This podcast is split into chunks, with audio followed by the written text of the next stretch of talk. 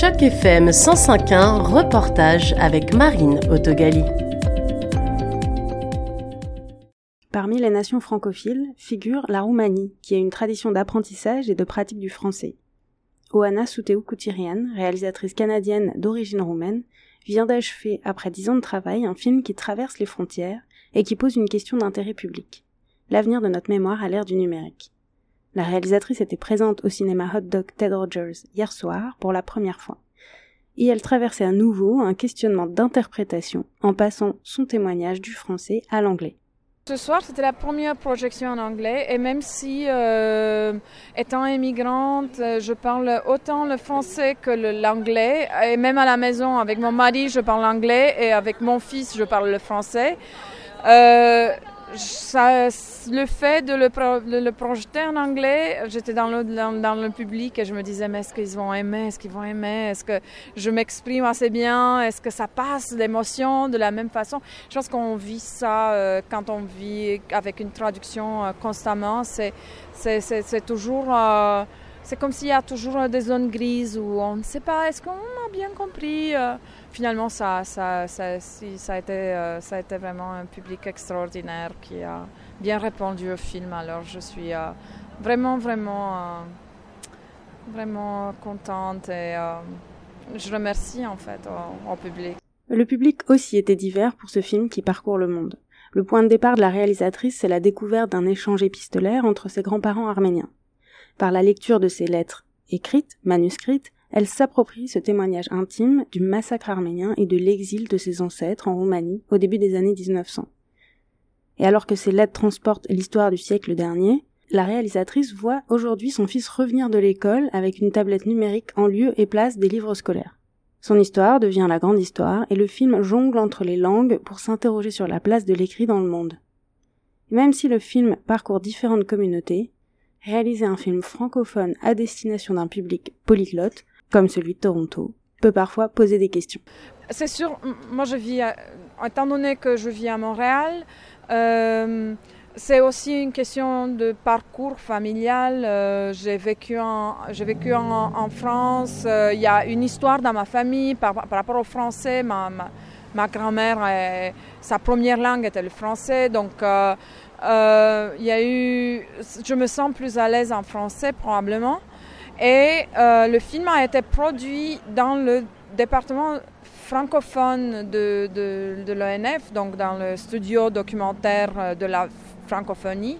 Donc la communication, donc le, et les, lettres euh, dont je parle dans ce film sont en français. Donc c'était la langue, c'est la langue maternelle du film. Après, euh, la manière dont j'ai fonctionné avec la, narration, c'est que la narration, je l'écrivais au fur et à mesure que je faisais le film. Donc, ça, le français a continué à être euh, partie prenante de ce processus de création. Et ensuite, effectivement, quand il, venu, euh, le temps est venu de faire la version anglaise, là, j'ai effectivement traduit la version anglaise euh, et je l'ai redite en anglais.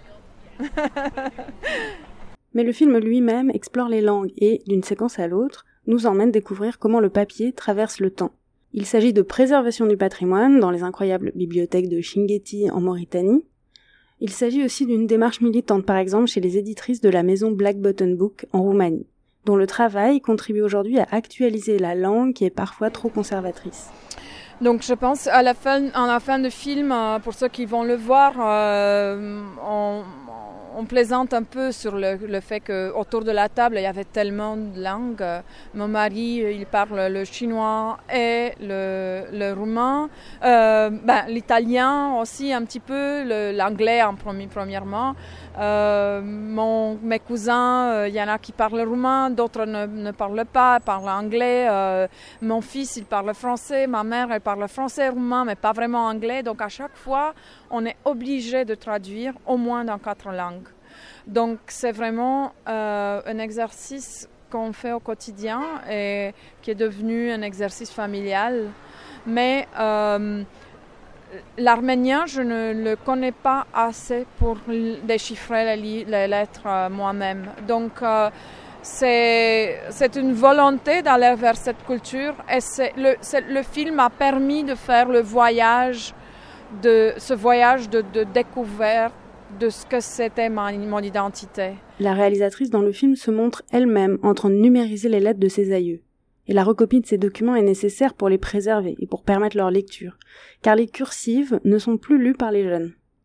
Et alors qu'elle réécrit sur son ordinateur, l'autocorrecteur lui suggère de changer certains mots. Je trouvais en train de corriger l'orthographe de mon arrière-grand-père et en me disant non, je veux pas faire ça.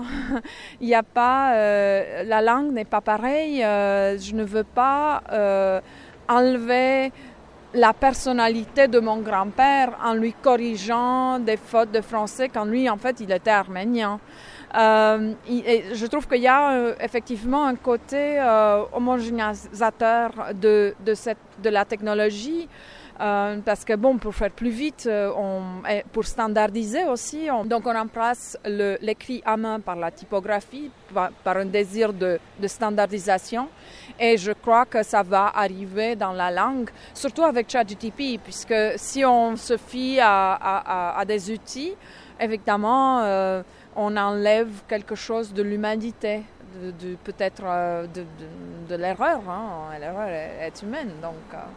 Dans le film Au-delà du papier, Xia Xinhui, mathématicien et philosophe des sciences de Stanford, basé aujourd'hui au Canada, contribue à la question philosophique de l'avenir du papier et du numérique.